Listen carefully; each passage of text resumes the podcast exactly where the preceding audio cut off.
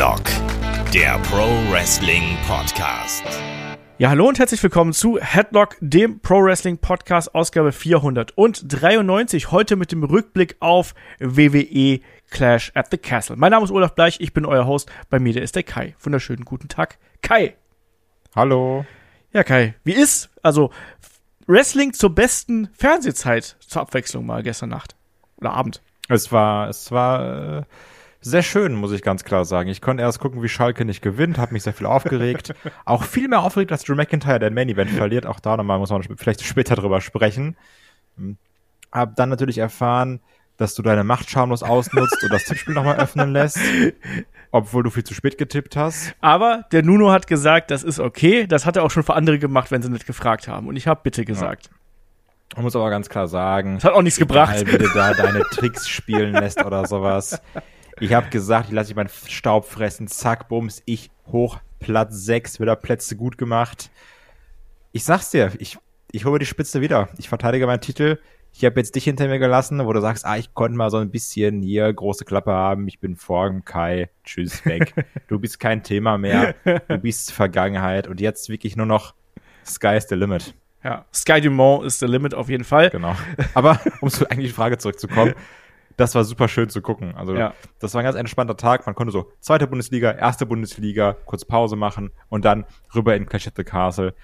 Das, das ist so ein geiler Luxus, wenn das zu so einer tollen Zeit läuft. Ne? Ja. Und ich hoffe auch, dass sie jetzt mit dem Erfolg, den Clash at the Castle hatte, dass sie da so ein bisschen dran anknüpfen und sagen, wir machen noch mal in absehbarer Zeit irgendwas drüben. Ja hat Triple H ja auch schon in der Pressekonferenz gesagt, dass man das auf jeden Fall jetzt stärker im Auge hat, weil über 60.000 Fans, geile Stimmung, große Rezeption natürlich auch von den Medien, viele äh, Vertreter da. Man kann sich da wieder ein zweites Standbein, ein vernünftig großes Standbein aufbauen, wenn man das jetzt weiter fortsetzt. Hat gezeigt, das kann funktionieren. Und mein Kommentar zu der ganzen Geschichte, den habe ich auch auf Discord gepostet. So, Kind schläft, es kann losgehen. Das war so gestern mein Fazit, um, um das vorwegzunehmen. Also auch für mich war das echt ein entspannter Abend, sich die ganze Show anzuschauen. Und ja, ideale, ideale Zeit. Und wir haben es auch gemerkt am Discord, da wurde auch fleißig diskutiert. Alle waren live dabei. Und das hat wirklich Spaß gemacht. Ähm, an der Stelle, bevor wir jetzt hier mit der Review einsteigen, großes Dankeschön zum einen an den Michael, der hat uns nämlich äh, ein kleines Trinkgeld dagelassen, einmal per PayPal überwiesen. Dankeschön dafür. Ähm, nachdem ich lang und breit erklärt habe, wie viel Mühe in unsere Soundqualität geht, wie viel ich da versuche, damit wir alle äh, gut klingen für euch. Und auf der anderen Seite auch noch an den Martin. Der war nämlich bekloppt genug, sich gleich eine ganz, ganz große Jahresmitgliedschaft bei Steady zu sichern. Dankeschön dafür. Das hilft uns gerade aktuell wirklich äh, weiter. Allein, dass wir dieses Projekt, was wir hier betreiben, in der Intensität, ich glaube, das kann man jetzt wirklich aktuell mit ganz großen Ausrufezeichen setzen und auch mit der Qualität, die wir haben, einfach fortsetzen können. Deswegen, ähm, wenn ihr mögt, unterstützt uns da gern auf Patreon oder Steady, Exklusiv-Content, da drei Podcasts die Woche. Wenn ihr das nicht könnt, kein Problem. Teilt gerne unsere Inhalte, gibt uns ähm, hoffentlich gute Bewertungen bei Spotify oder bei iTunes. Also auch das hilft uns, wenn ihr uns da äh, unterstützen möchtet. Und damit, Kai, würde ich sagen, starten wir gleich durch. Wir hatten ja eine überschaubare Card und es gab ja auch noch ein Kickoff-Show-Match. Wir hatten einen Six-Man-Tag hier zwischen auf der einen Seite Madcap Moss und den Street Profits und auf der anderen Seite Awesome Theory und der Alpha Academy. Flott geführtes Match, ähm, sechseinhalb Minuten knapp lang und gerade gegen Ende wurde nochmal ordentlich Gas gegeben. Wie hat dir es hier gefallen? Also ich finde, wir hatten jetzt ja schon längere Zeit keine Kick-Off-Show-Matches, aber gerade jetzt bei so einem Event, wo du sagst, wir sind in Wales drüben, wir wollen auch die Crowd ein bisschen anheizen, UK-Crowds, ja sowieso immer sehr gut drauf, ne, wenn man weiß, die haben auch Bock und denen dann so einen kleinen Anheizer hinzuschmeißen, da dann noch die Street Profits bei zu haben, die sowieso für Tempo sorgen, Theory, den du gut hassen kannst, Chad Gable, der mit seinem Schüsch gut provozieren kann. Also, ich finde, das war eine schlaue Wahl, dann auch den Leuten so einen kleinen Appetit haben hinzuschmeißen, um zu sagen, hier, stimmt euch schon mal ein, ölt schon mal die Stimmbänder für die Chance und dann geht's gleich los. Und dann hast du natürlich da das Tempo drin. Finde ich vollkommen okay. Also für, für einen Opener gut gewählt, hat bei so einer Show macht das Sinn, meiner Meinung nach. Ganz genau. Habe ich auch so gesehen. Gerade gegen Ende dann auch noch ein paar schöne große Aktionen. Also der Fallaway Slam von Madcap gegen Otis war schon krass. Und dann am Ende gab's ja so eine, ja, Doomsday-Blockbuster-Kombination von den Street Profits gegen Chad Gable auf alle nach draußen, ehe es dann den From the Heavens gab. Sieg für die Babyfaces hier, also für Madcap Moss und die Street Profits. Das war eine flotte Angelegenheit. Kurze Isolationsphase vorher gegen Montez Ford. Alles gut, alles richtig gemacht. Und die Crowd, wie du schon richtig gesagt hast, war ja auch entsprechend heiß dabei. Und bevor wir jetzt in die Maincard einsteigen, muss ich dich natürlich noch ganz kurz fragen, Kai. Wie hat dir denn das Drumherum gefallen? Bühnenbild, Entrance, Stimmung, äh, keine Ahnung, all das Drumherum halt. Also das, der Entrance hatte ein bisschen was Madison Square Garden-eskes, fand ich. Ähm, trotzdem ein bisschen klein und ich fand es immer komisch, da haben wir auch drüber geschrieben bei WhatsApp, dass man auch bei einem McIntyre, bei einem Roman Explosion gehört hat und man war so, wo ist denn jetzt das Feuerwerk? Ich sehe es nicht. Also keine Ahnung, ob es dann vom Hallendach abgeschossen wurde in den Himmel. Das, das, das war ein bisschen komisch. Aber ich mochte diese, dieses, diese Castle, die sie dann darüber gehangen haben als Bildschirm. Das hatte was. Kritikpunkt hier, das Drachendesign ist so unsagbar hässlich. Mit diesem schlechten CGI, wirklich. Also, also ne, Skyrim hat es ungefähr genauso gut gemacht, 2010, 2011. Ja, CGI müssen wir gar nicht drüber sprechen. Das ist eh eine sehr große Baustelle von WWE. Ich habe mich gestern auch schon wieder aufgeregt über unsere Lieblingsanimation, wo ich mir gedacht habe, so, die Halle sieht doch so toll aus. Du kannst so viel da auch mit Lichteffekten arbeiten und dann ballert ihr da den hässlichen Roman Reigns mit dem noch hässlicheren Effekt drüber. Nee, das wirkt doch so viel, viel Was? geiler. Was war eigentlich dieser Roman Reigns Baum? Ich habe keine Ahnung. Also, Die haben vielleicht zu viel ähm, Ringe der Macht geschaut. Ich weiß es nicht. Der ist auch der. hier ist Roman Reigns als Yggdrasil. Viel Spaß. ich weiß es nicht. Ich kann es ja nicht sagen. Ich habe mich auch das gefragt, was das darstellen soll. Ne, ist Roman jetzt der, der Baum, der, der Quell des Lebens für WWE oder für die Bloodline? Man weiß nicht. Vielleicht könnt ihr uns das noch erklären. Ich habe diese Symbolik nicht verstanden. Ich fand es aber auch ultra hässlich. Das muss ich auch mal dazu sagen. Ja. Absolut. Ja, aber ansonsten, ich fand die Kulisse ansonsten wirklich toll. Mir hat die Halle da richtig gut gefallen. Da war eine mega geile Stimmung. Da werden wir wahrscheinlich auch gleich noch drüber sprechen. Leute haben mitgesungen, Leute haben mitgefeiert. Das ist genau das, was europäisches Publikum sehr, sehr oft ausgezeichnet hat. Und das haben die wirklich gemacht. Und es ist ja auch interessant, was Triple H gesagt hat, dass ja quasi nur 22 Prozent der Zuschauer quasi aus Wales selber kamen. Die übrigen 78 Prozent waren halt Zugereiste aus Europa und das war eine bunt gemischte Crowd und das hat mir richtig gut gefallen. Genauso muss Wrestling sein. So, Punkt um. Auf zum Opener der Main Card. Wir starten mit dem Six-Woman Tag Team Match. Auf der einen Seite haben wir Bianca Belair, Alexa Bliss und Asuka und die treffen auf Damage Control, auf Bailey, Dakota Kai und Io Sky. Und wenn man auch auf den Kommentar geachtet hat und auch auf unseren Preview-Podcast geachtet hat, da habe ich das ja auch schon angesprochen, hier wurde ja sehr, sehr stark betont, auf der einen Seite haben wir ein bestehendes Team, eine Fraktion und auf der anderen Seite, da haben wir, ich sag mal, drei Einzelkämpferinnen, inklusive eben dem Champion Alexa Bliss. Und da fragt man sich natürlich auch so, warum sollte man überhaupt mit dem, äh, Alexa Bliss, Bianca Belair natürlich. Ähm, und da fragt man sich natürlich, wieso sollte man eigentlich mit dem Champion befreundet sein? Ne, das ist ja auch mal so ein Punkt, sprich, wo liegen da die Loyalitäten?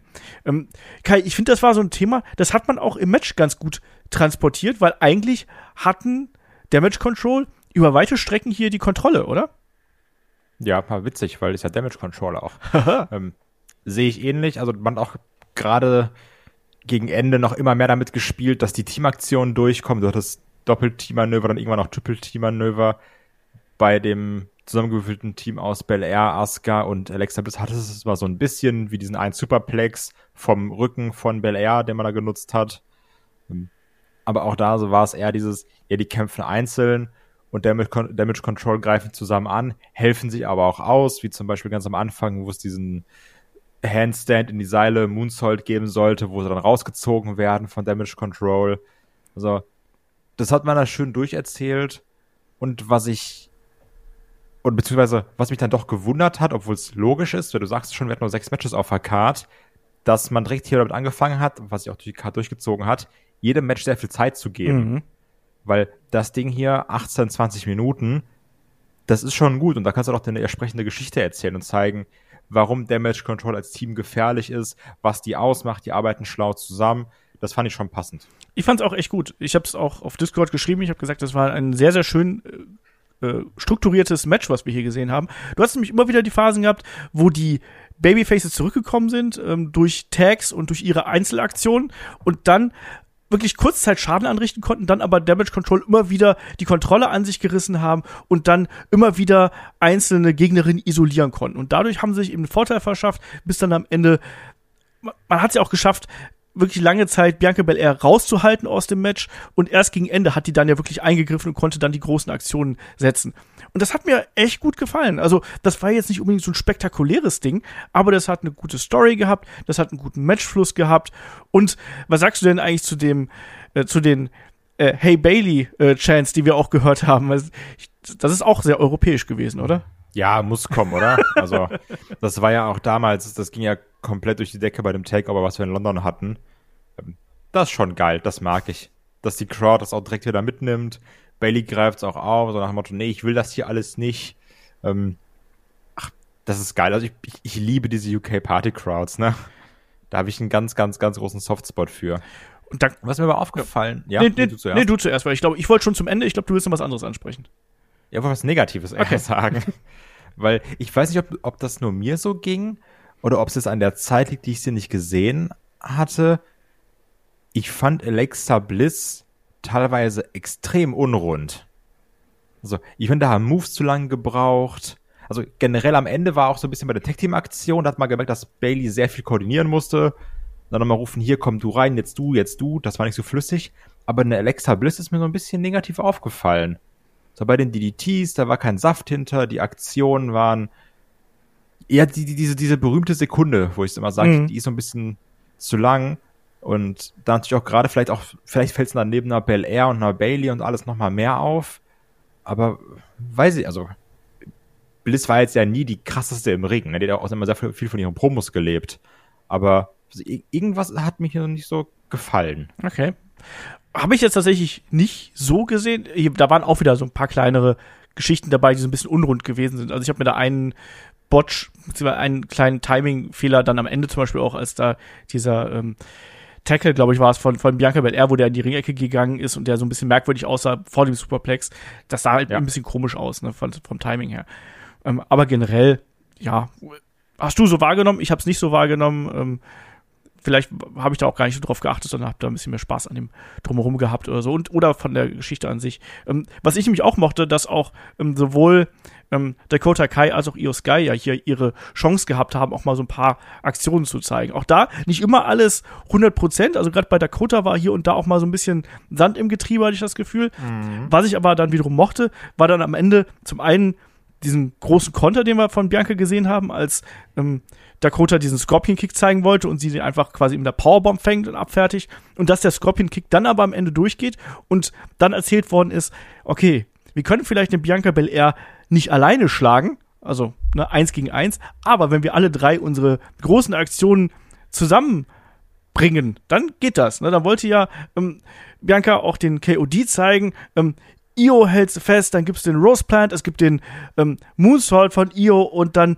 äh, am Ende eben den Pinfall von Bailey gegen Bianca, was ich auch schon Ausrufezeichen finde, oder? Ich glaube, wir hätten nicht damit gerechnet, zumindest nicht so viel, dass Bianca Belair hier den Pinfall einsteckt. Beziehungsweise, ich glaube, du hattest sogar gesagt, ja, kannst du es dir vorstellen? Habe ich gesagt, nee, auf keinen Fall, macht keinen Sinn, sehe ich ganz anders. Nee, da hattest du schon den, den richtigen Riecher. Ich hatte mehrfach den richtigen Riecher, aber ich habe immer falsch getippt trotzdem. Tja, blöd. aber macht Sinn, da die Pferde aufzubauen. Und ich glaube auch, dass man gerade für Bel Air auch jemanden braucht wie Bailey, an der sie sich abarbeiten kann. Also das ist die, die richtige Wahl. Ja. Ähm, ansonsten, wie beurteilst du hier die Qualität dieses Opening-Matches? Ich fand's gut, um die Stimmung auch mitzunehmen. Die, die Crowd hatte Bock, du konntest den Bailey-Chant raushauen. So von der Stimmung her. Ich fand's gut, dass sie so viel Zeit bekommen haben. Ich fand, ein paar Sachen waren unrund. Aber auch gerade hier sehe ich das Match sehr dazu da, um zu zeigen, das ist Damage Control. So, dafür stehen die, das macht die aus. Die sind ein Team, die sind eine Einheit. Bailey ist so das Hirn der, der Operation. Die ist die gefährlichste. Bailey pinnt Bel Air. Also Storyline-mäßig macht das alles Sinn, finde ich rund. Kann ihn meckern. Ich habe zwischendurch gedacht, dass die Art und Weise, wie hier Damage Control wresteln, das hat mich so ein bisschen an The Shield erinnert. Ging dir das auch so oder äh, war das nur bei mir so?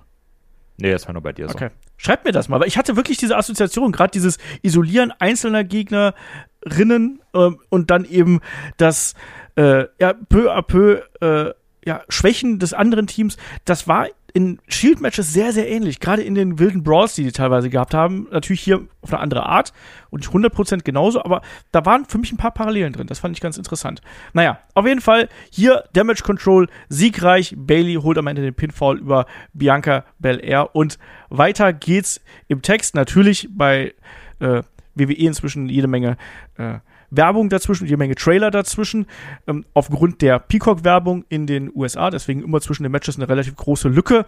Ähm, da gab es jetzt zum Beispiel mal einen Trailer zu Cody Rhodes und der ganzen Geschichte hier. Wir haben dann auch noch mal Bilder von äh, vor der Show gesehen. Tyson Fury und äh, Drew McIntyre, die sich äh, backstage begegnen und Hände schütteln und so. Tyson Fury auch im Publikum und was natürlich auch sehr, sehr groß geschrieben worden ist, war hier die britische Wrestling-Geschichte. Dann hieß es auch, die Familie des British Bulldogs ist im Publikum. Bret Hart war im Publikum, was mich äh, gefreut hat, muss ich dazu sagen. Wir haben auch im späteren Verlauf Adrian Street und Miss Linda gesehen. Michael Cole hat so ziemlich jeden Namen gedroppt, der irgendwie was mal mit britischem Wrestling zu tun gehabt hat. Ich finde, das hat man hier ganz schön gemacht, auch mal zu zeigen, nee, es ist eben nicht nur WWE, sondern es ist eben auch ein bisschen was mehr, was hier die Wrestling-Szene ausmacht. Das mochte ich ganz gern. Ich weiß nicht, ob es das vor ein paar Jahren so gegeben hätte, Kai. Ja, das, doch, ich glaube schon. Also das, da nimmt man natürlich auch jeden Schiebpop mit, sind wir mal ehrlich, ne? Ja, so ein bisschen schon. Aber wie gesagt, Bret Hart finde ich cool, dass der da gewesen ist. Und ansonsten mochte ich auch diese feierliche Atmosphäre ganz gern. Und damit kommen wir dann zum nächsten Match. Und das ist der Kampf um die Intercontinental Championship. Und hier treffen Gunther und Sheamus aufeinander. Sheamus begleitet von Rich Holland und Butch, ne, unseren Bruce, äh wie heißen sie? Bruising Brutes? Brawling, Brawling Boots. Brutes, genau, so rum. Nicht Bruising, was ist denn Bruising? Ja, der Bruiser. Der Belfast Bruiser, Fit Finlay. Ähm, ja, und Gunther hat plötzlich mehr Verstärkung hier an der Seite gehabt, lieber Kai. Ähm, Ludwig Kaiser macht die Ansage und da steht auf einmal Giovanni Vinci neben ihm. Genau. Und hab ich mich gefreut. Also, da hast du auch schön gemacht, weil du hast ja erst Ludwig Kaiser die ganze Zeit im Close, also im Close-Up, ne? Dann zoomt die Kamera raus. Die stehen da noch schön auch hier mit, mit den Imperium-Jacken, mit den schwarzen Dingern da. Und kündigt Walter an, name droppt Imperium und ich bin so, ja, so, da sind sie wieder, unsere Jungs, geil. Und dann ist da Wald, Gunther, mal Vorsicht. Und dann ist da Gunther mit seinem schwarzen Mantel und nicht mit diesem roten. Ich denke mir so, Junge, er ist wieder da. Ich hab Bock, geil. Jetzt hätte wirklich nur noch die alte Musik kommen müssen und ich hätte komplett freigedreht, weil ähm, ich, finde, dass das alte Team viel mehr reingeknallt hat und da hätte es auch die Crowd so heftig dabei gehabt, ne? Also wenn da das alte Walter-Theme gelaufen wäre, wie, da hätte die Crowd komplett mitgesungen, dann wäre richtig, richtig was los gewesen in der Bude. Aber auch so, alle haben sich gefreut, dass Imperium wieder da ist, dass Giovanni Vinci wieder dabei ist. Ich finde das auch ein guter Move für die Tag Team Division generell, weil Ludwig Kaiser und Vinci, die waren verdammt gutes Tag Team bei NXT. Ja. Also, die funktionieren sehr gut zusammen mit der Kraft Tag Team Aktion. Also ich finde es toll, dass man die wieder zusammenpackt. Und generell, ich glaube, wenn wir jetzt überlegen, was es da für äh, 3-on-3-Matches geben wird, leck mir am Arsch. Also die hauen sie wirklich auch komplett kaputt. Dann auch schön auch mit einem Butch dabei und mit einem Rich Holland. Also das ist schon ganz geil. Und das Match ist ja wirklich das, auf das ich am meisten Bock hatte. Ne? Natürlich, weil man da ganz anders emotional drin ist, weil es eben der ehemalige Walter ist, jetzt Gunther. Und ich habe ja schon in der Preview gesagt, ich will, dass sie sich einfach kaputt kloppen. ja. Das haben sie auch schön gelöst, dass dann am Anfang direkt Imperium und die Brawling Brutes sich vermobbt haben und sich quasi aus der Halle geprügelt haben, dass wir dann direkt Gunther gegen Sheamus alleine hatten. Und da wurden keine Gefangenen gemacht. Und ich habe jede Sekunde davon geliebt. Alles. Also, das war so ein geiler Gunther-Showcase. Der konnte ja Sheamus komplett kaputt kloppen. Sheamus konnte kontern. Der hatte diese Hometown-Liebe, also nennen wir es mal Hometown, du weißt, was ich meine, ja. Liebe auf seiner Seite. Die Leute haben angefeiert. Gunther konnte immer draufrotzen und draufrotzen. Hattest ein paar geile Nearfalls, die Schläge, wie ekelhaft das auch aussah, wie es geklatscht hat, wie die Leute mitgegangen sind. Ich fand das alles nur geil. es war ein fantastisches Match, ne? Und die Stimmung war natürlich äh, Bombe. Ähm, hier von wegen Hometown Hero fand ich ganz schön, wie äh, es Wade Barrett äh, bei der Kickoff-Show erklärt hat. Da ist er mich auch gefragt worden, ja, also hier so, also Seamus, der ist ja eigentlich Ire und Drew McIntyre ist eigentlich Schotte und wir sind hier in Wales. Also, wie ist denn das? Haben die irgendwie den Rückhalt vom Publikum? Und da hat er einfach nur gesagt, hey, wisst ihr was? Wir trinken ja alle dasselbe Bier und eigentlich, wir sind halt alles, äh, wir sind alles Brits, nur mit anderem Akzent das, das, das fand ich sehr schön, ähm, auf eine gewisse Art und Weise. Fand ich sehr einend, sagen wir es mal so. Nein, aber wie du schon richtig gesagt hast, man hat es ja am Anfang sehr, sehr clever gemacht, ähm, die Brutes und Imperium quasi aus dem Match zu nehmen.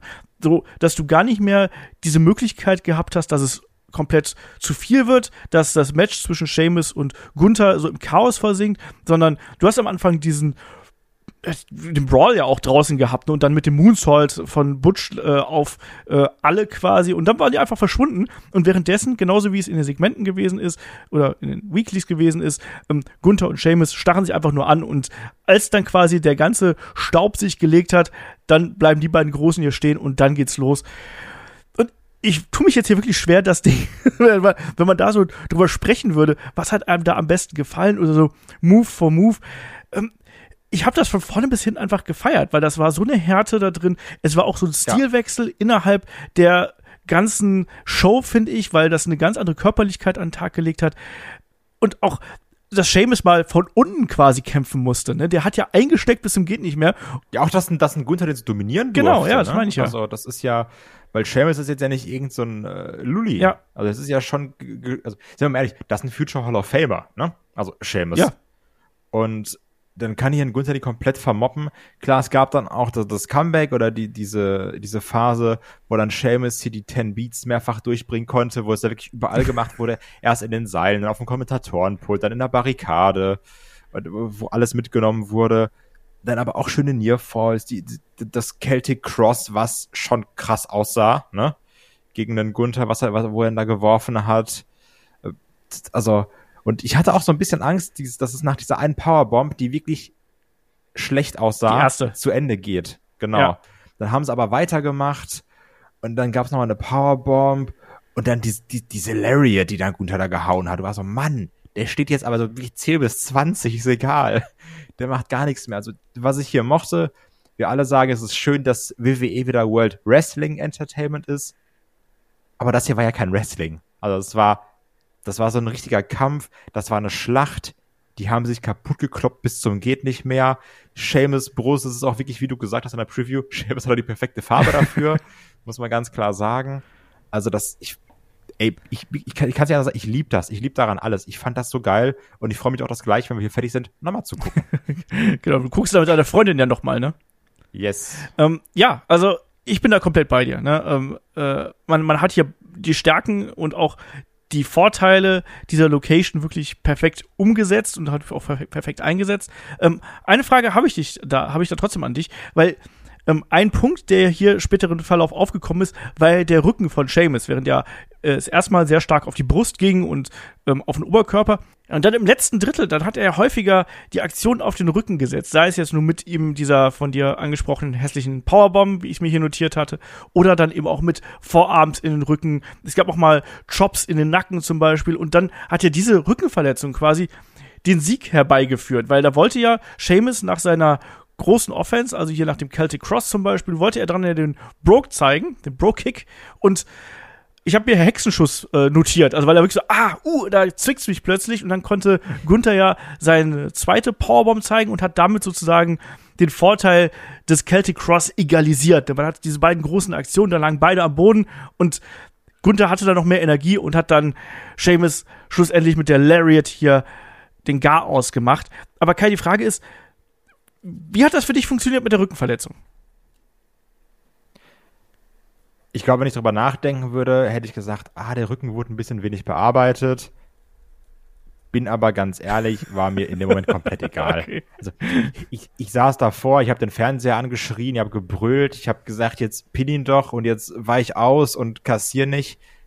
Also, ne, ich habe keine Ahnung, ich weiß nicht, wann ich zuletzt mal wieder dann so, so, so rufen und schreien vorm Fernseher schon beim Wrestling-Match. Haben wir dann zu dritt gemacht, haben rumgebrüllt, dass er ihn kaputt hauen soll, dass er gewinnen soll.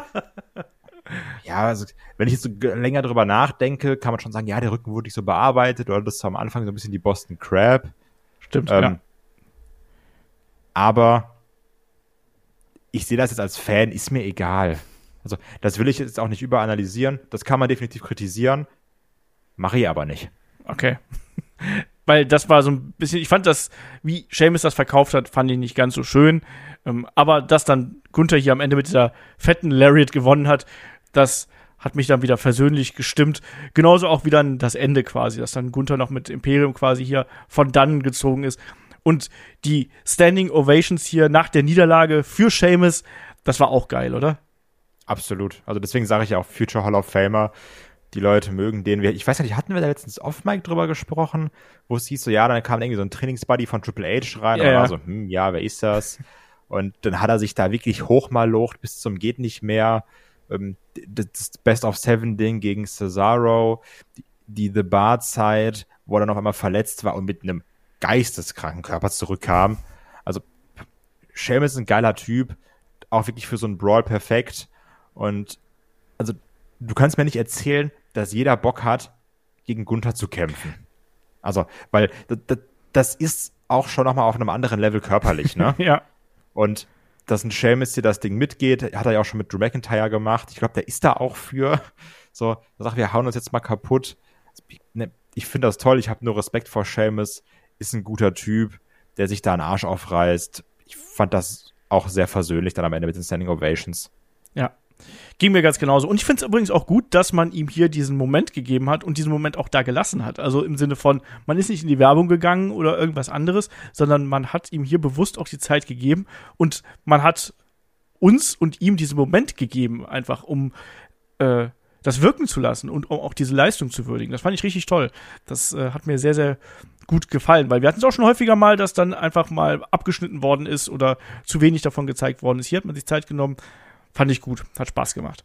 Deswegen Top-Match, also absolutes Top-Match und ich glaube auch, wenn ich jetzt zurückblicke, war das schon mein Match of the Night, auf jeden Fall das Match, wo ich emotional am meisten drin gewesen bin. Ja, Match, in dem ich nicht ganz so drin gewesen bin, das folgt dann danach. Es war das Match um die SmackDown Women's Championship zwischen Champion Liv Morgan und Shayna Baszler. Und hier ist genau das zum Tragen gekommen, was wir auch schon in der Preview angedeutet und angesprochen hatten, nämlich, dass ja Liv Morgan sich hier auf die MMA-Künste von Shayna Baszler vorbereitet hat. Dass sie nicht nur die Konter kennt, sondern dass sie eben auch die Aktion selber beherrscht. Shayna Baszler zwar immer noch stärker in diesem Metier ist und dominanter natürlich auch und technisch versierter, aber am Ende war es dann doch, äh, ja, zumindest ein entscheidender Faktor, dass sie eben hier die Kira Fuder Klatsch zum Beispiel nicht durchbringen konnte. Und dann am Ende, ja, war es dann tatsächlich doch Liv Morgan, die mit einem, ja, ich sag mal, einer etwas merkwürdigen finnischen Sequenz hier sich den Sieg und die Titelverteidigung holen konnte. Kai, wie fandest du die hier die Geschichte in dem Match? Weil Liv Morgan stand ja schon sehr klar im Fokus. Ja, also die Story war ja, dass sie dann trotzdem so ein bisschen als Underdog da ist, aber als schlauer Underdog, ne? Der sich vorbereitet, der sagt, ich passe sie auf, wie ich die einzelnen Moves auskontern kann. Ich schaffe mir meine Openings, ich versuche die dann auch entsprechend zu nutzen. Aber das hat alles nicht so für mich funktioniert.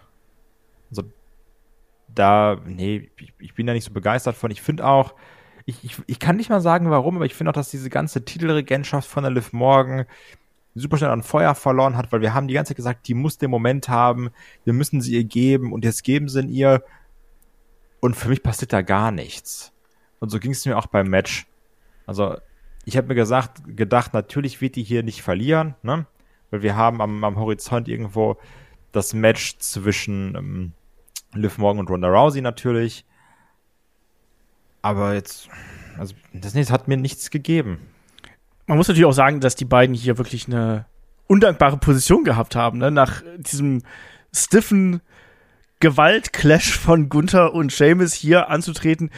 Ich weiß nicht, ob es nicht klüger gewesen wäre, das Match hier mit ähm, dem Tag-Match äh, zu tauschen. Ähm, damit du eine andere Art von Wrestling auch hast. Weil es war hier auch sehr Submission-based und auch hin und wieder auch mal mit gesunder Härte. Also da hat die äh, gute Shayna zum Beispiel auch gerne mal eine Clothesline ausgepackt. Aber insgesamt war natürlich das hier wirklich ein Riesenunterschied. Da waren durchaus ein paar nette Aktionen dabei. Sunset Flip Powerbomb haben wir gesehen und ein paar andere Aktionen. Gerade auch die Konter waren okay. Aber so richtig das Feuer war hier nicht drin. Das hat mir auch gefehlt. Und ähm, mir hat auch ein bisschen gefehlt, dass äh, Shayna Baszler hätte ja durchaus ein bisschen besser aussehen müssen. Weil ich finde, dass sie dann letztlich obwohl sie auch dominante Phasen hier gehabt hat, sogar sehr dominante Phasen hier gehabt hat, dann am Ende war sie dann doch die Doofe, ne? Sie war die, die den kaputten Arm hinterher gehabt hat, wegen dem sie nicht den Kirafuda Klatsch und den Armbar vernünftig ansetzen konnte. Ähm, und dann am Ende per Codebreaker und dem sehr hässlichen Oblivion Obliv ja, die Niederlage eingesteckt. Deswegen, also all diese Dominanz, die sie vorher vielleicht gehabt hat, die war ja dann null und nichtig, weil dann war es am Ende doch ihr kaputter Arm und ne, die eigene Unzulänglichkeit, dass sie hier verloren hat. Deswegen, ich finde dafür, dass man sie so ein bisschen aufgebaut hat, als Wiederzerstörerin, fand ich das nicht ideal gelöst, bin ich ehrlich. Bin ich bei dir. okay. Ähm, auf jeden Fall, es ist wie es ist. Liv Morgan verteidigt hier ihren Titel voll. Wie gesagt, ein paar Konter waren dabei, die Spaß gemacht haben. Auch die Geschichte war relativ gut erklärt, muss man hier sagen. Aber nee, da hat für mich einfach ein bisschen was gefehlt, auch um das von einem, ich sag mal, soliden ähm, Match zu einem richtig guten Match zu machen. Und das war hier eben dann nicht der Fall. So, weiter geht's. Ähm, das angesprochene Tag Team Match folgt jetzt hier an dieser Stelle. Auf der einen Seite haben wir Edge und Rey Mysterio, begleitet von Dominic Mysterio. Auf der anderen Seite haben wir natürlich Damian Priest, Finn Bella, den Judgment Day, begleitet von Rhea Ripley. Und Kai, jetzt müssen wir natürlich zuerst mal hier über den Entrance von Edge sprechen, glaube ich, oder? Also nicht nur, dass wir hier Lucha Edge gehabt haben, sondern wie geisteskrank over war denn bitte schön Edge in Cardiff, oder? Ja, gut, das ist halt Edge in also das ist halt Edge generell und natürlich Edge in UK. Die Leute haben Bock, den zu sehen. Es ist ja trotzdem auch auf gewisse Art und Weise so eine Farewell-Tour auf mehrere Jahre gesehen, wenn man mal ehrlich ist, ne? Also, und auch, also jetzt ganz kurz nur um zum Ende zu kommen, um dieses Emotionale mitzunehmen. Da standen dann ja Ray und, und Edge im Ring und ich meinte dann auch, als wir das geguckt haben, habe ich gesagt, da steht halt gerade einfach meine Kindheit im Ring, ne? und das wird super vielen Leuten so gehen, ja. Die halt da sind. Und natürlich hat man Bock, einen Edge zu sehen. Und dann auch schön hier mit uh, You Think You Know Me und ja, also mit, mit, mit Alter Bridge. Also, ja, geilste auf der Welt. Natürlich ist ein Edge over. Das ist halt Edge, ne? Ich habe mich auch sehr gefreut. Ich, ich mochte halt, die dass die Zuschauer sind. das mitgesungen haben. Ja, das. Ich war mir erst nicht sicher, also das klingt so komisch gedoppelt. also, Moment mal, oder? Fernseher lauter machen. Und dann, ah, die singen mit, liebe ich komplett. Also das, das, das fand ich alles sehr schön. Ja. Und auch da, ich hoffe, dass sich da vielleicht auch ein paar amerikanische Fans was abschauen und sagen, Mensch, das ist ja schon ziemlich geil, wenn man das mitsingt, oder? Warum, warum singen wir nicht mehr jetzt auch Metalingus von Alter Bridge mit? Also warum denn nicht? Ja. Ansonsten das, das Match, was wir hier gehabt haben, fand ich jetzt insgesamt okay. Ähm, Storyline-technisch kommen wir dann gleich dazu. Wie, wie hat hier der Aufbau gefallen? Weil wir hatten ja wirklich dann auch durchaus große Aktionen. Aber der Six von, von Edge zum Beispiel hatten wir, ja. was auch ein ganz cooler Moment war. Aber was auch witzig war, wo es dann, habe ich auch so noch nicht gesehen, wo dann Edge in die Ringecke gehen sollte und dann zu Ray vorher sagt, leg dich da mal drüber, dann tut das nicht so weh für mich. Und dann Finn Balor das gleiche machen möchte und der dann Damien Priest in die andere Ecke schickt und dann Finn Balor tritt. Ähm, das habe ich jetzt so noch nicht wahrgenommen, das fand ich ganz witzig, war was anderes. Das mochte ich ganz gerne. Und auch hier, also das, das hat sehr von den Charakteren gelebt, oder? Ja. Weil hart auf hart gesagt, ist den Leuten der Judgment Day schon so ein bisschen egal. Zumindest wirkt es auch so. Klar, es ist cool, wieder Finn Bella zu sehen, ist ja letztendlich auch einer von der Insel, ne? Jo. Freut man sich ja auch. Aber du stehst eben im Ring gegen Rey Mysterio und Edge.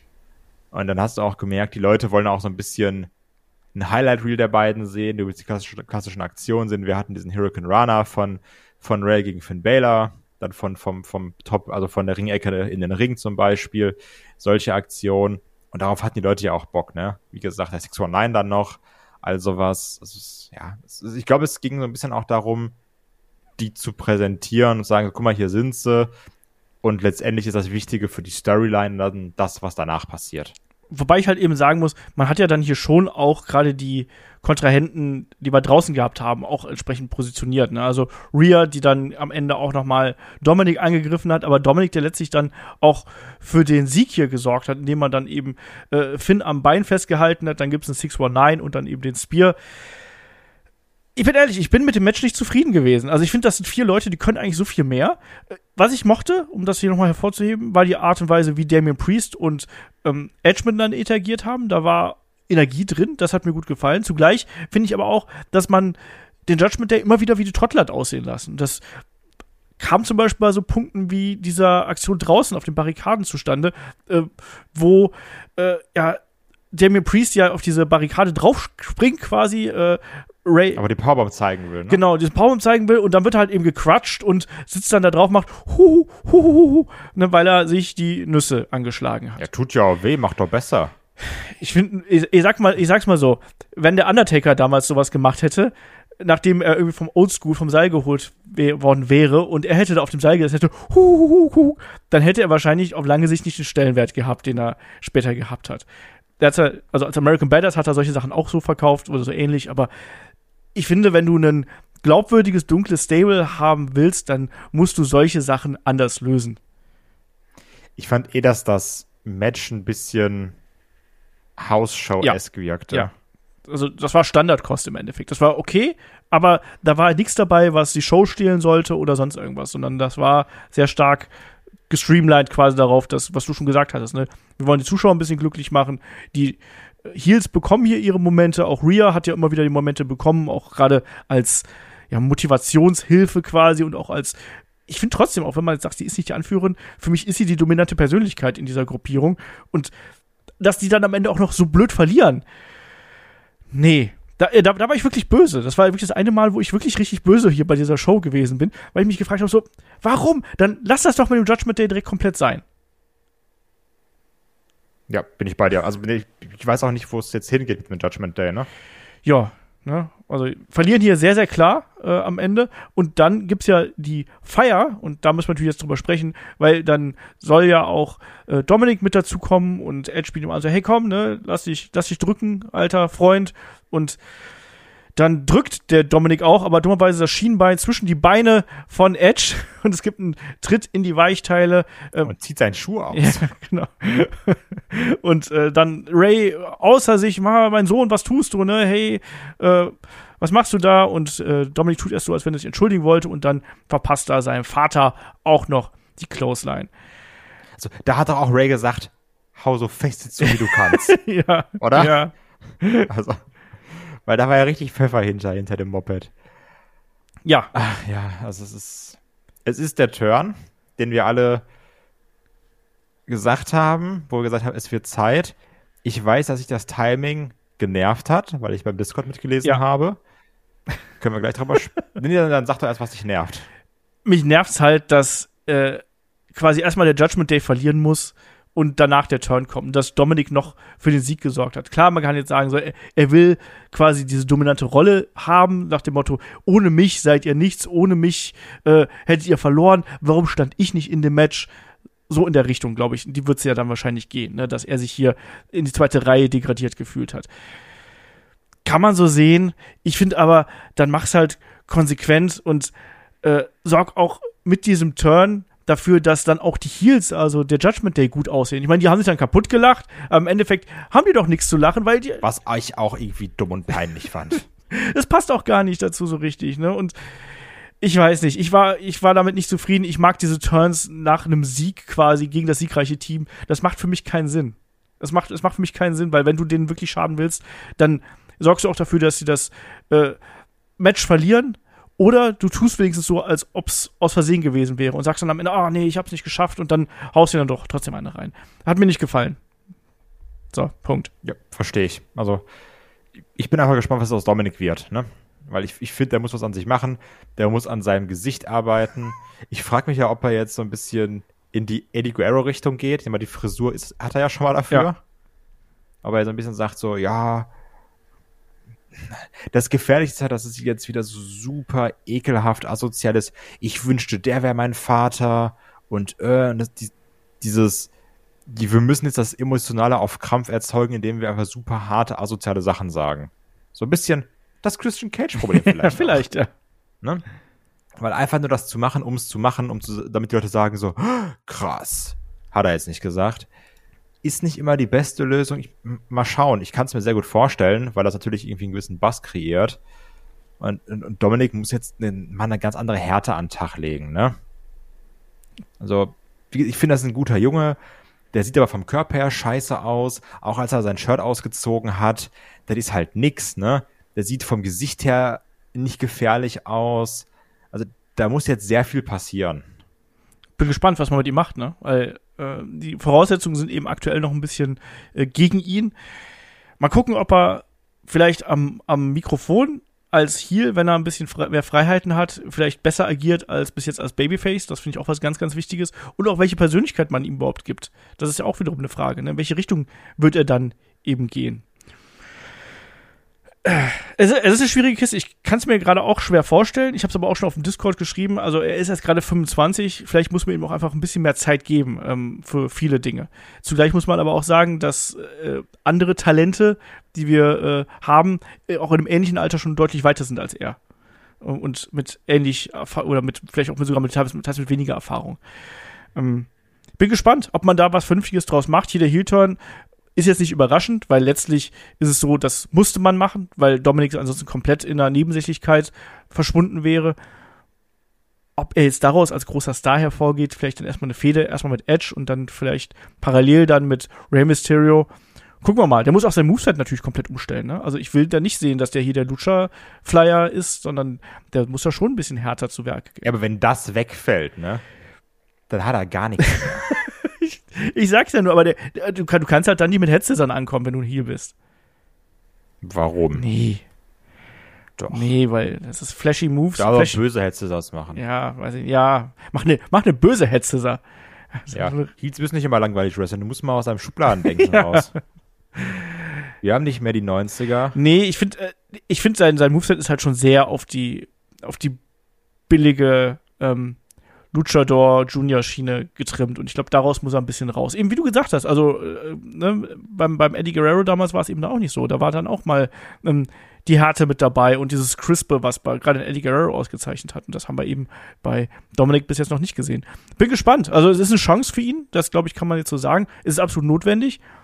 Was dann daraus wird, das werden wir dann in den nächsten Wochen sehen. Ja. So. Nächstes Match. Ähm, wir haben hier das äh, Singles-Match zwischen Matt Riddle und Seth Rollins. Und da können wir auch direkt auf die Entrances eingehen, weil ich habe schon gesehen, du warst äh, genau meiner Meinung, als du den Entrance von Matt Riddle ähm, gesehen hast. Matt Riddle, der hier freudestrahlend rauskommt, auf seinem Scooter, dem Publikum zuwinkt. Es fliegen, ich glaube, diesmal waren es Goldfische oder Kois oder irgendwie sowas durch die Luft. Er bedankt sich bei allen und gute Laune, Riddle. Und das, obwohl der Hat so böse Patrick Star SpongeBob Inspired Gear an. ja. Ach, es, es, es ist blöd, weil du siehst davor noch dieses Video-Package, ne? Mit diesem Sit-Down-Interview, wo dann, ja, alles klar, wir sind durch und dann Rollins noch super arrogant sagt, jo, bist du da? So, ja, hier, Hallan Maul, redet mal nicht über meine Frau, wo ist denn deine? Ach ja, die, die hat dich verlassen äh, und die vier Kinder mitgenommen, weil sie keinen Bock mehr auf dich hatte. Und du bist so, pff, Alter, okay, wo ist denn jetzt wir auf dem Level arbeiten? Und da ist richtig Feuer drin. Und Riddle auch super wütend, sagst du, komm, wo bist du, wo bist du? Ähm, droppt sogar die F-Bombe. Und richtig Feuer. Du, du gehst aus diesem Trailer raus, denkst so, die hauen sich jetzt komplett kaputt. Und dann geht die Musik von Riddle an, kommt mit seinem Roller raus, ist am Grinsen, hat gute Laune. Und das ist, das ist scheiße. Also, das, das macht doch keinen Sinn. Wenn man sagt, wir wollen diesen aggressiven Nudel, den haben wir auch bekommen im Match teilweise, ja. ne? Also, ich würde es ja nicht absprechen, aber das passt doch gar nicht. So, wenn du da in dem Video auf 180 bist, ne? Dann komm doch nicht nur nach, das, das ist doch nicht SmackDown vs. Raw oder WWE 2K, wo der Entrance sagt so, ja, das ist eben dein Entrance und wir haben leider nur eine aufgenommen, den muss jetzt immer machen. Sondern nutzt das doch aus, komm doch wütend raus. Von mir aus, lauf da so Eddie Kingston mäßig, ne? Ja. So nix hier, zack, bumm, Kopf, Sturn, Ring, ich lauf rein, zack, Schlappen, am besten reiß ich von der Schuhe, Füße, schmeiße irgendwie weg und dann ist gut und dann sag hier, komm raus. Ja. Das passt doch viel besser. Das hätte auch noch viel besser zu Rollins Entrance gepasst, finde ich. Ja also wenn dann Riddle super wütend reinkommt und dann Rollins Elton John Ey, das war so geil. Gedenkoutfit rauskommt mit den Flügeln und den Hörnern und so Mann, das ist wirklich der geilste Typ der Welt. also das das hat mich genervt. Ja. Weil das, also ich finde, Rollins hat die Story verkauft, weil er kam arrogant raus. So, so, mir ist das hier alles egal, ich nehme das eh nicht ernst, ich provoziere dich auch ein bisschen, aber guck mal hier, ich mache hier meine Show, ist mir doch egal, ob du wütend bist oder nicht. Das, das fand ich blöd. Ja, bin ich komplett bei dir. Hat mich auch äh, sehr, sehr gestört.